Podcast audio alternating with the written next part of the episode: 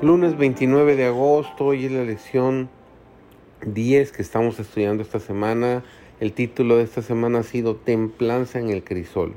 Servidor David González, nuestro título de hoy es Interceder pidiendo gracia. Moisés era un hombre humilde. Dios lo llamó el hombre más manso de la tierra.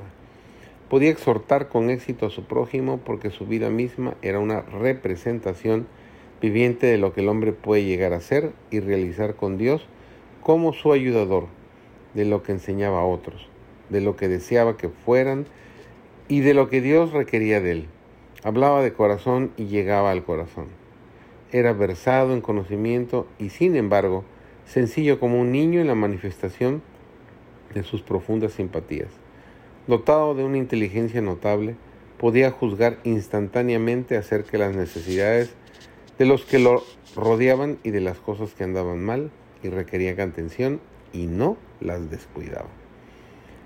Dios hablaba con él cara a cara, así como un hombre habla con un amigo. Moisés comprendía cuán terrible sería la suerte del pecador. Sin embargo, si el pueblo de Israel iba a ser rechazado por el Señor, él deseaba que su nombre también fuese raído con él de ellos. No podía soportar que los juicios de Dios cayeran sobre aquellos a quienes tan bondadosamente había librado. La intercesión de Moisés en favor de Israel ilustra la mediación de Cristo en favor de los pecadores.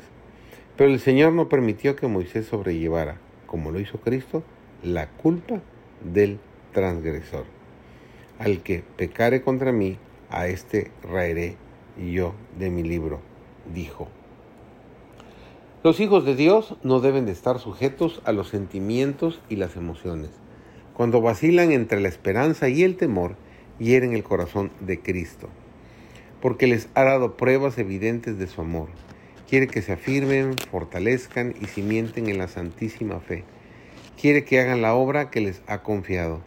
Entonces sus corazones serán como arpas sagradas en las manos divinas cada una de cuyas cuerdas emitirá alabanza y acción de gracias a aquel que Dios ha enviado para quitar los pecados del mundo. El amor de Cristo por sus hijos es a la vez tierno y firme. En Él no hay mudanza ni sombra de variación. Es el mismo ayer, hoy y por los siglos. Dios ama a los ángeles impolutos que están a su servicio y obedecen sus mandatos pero no les concede gracia. Nunca la han necesitado, porque nunca han pecado. La gracia es un don otorgado a los indignos seres humanos. No la buscamos, fue enviada para que nos buscara. Dios se complace en extender su gracia a todos los que tenemos hambre y sed de ella, no porque la merezcamos, sino porque somos indignos, simple y sencillamente.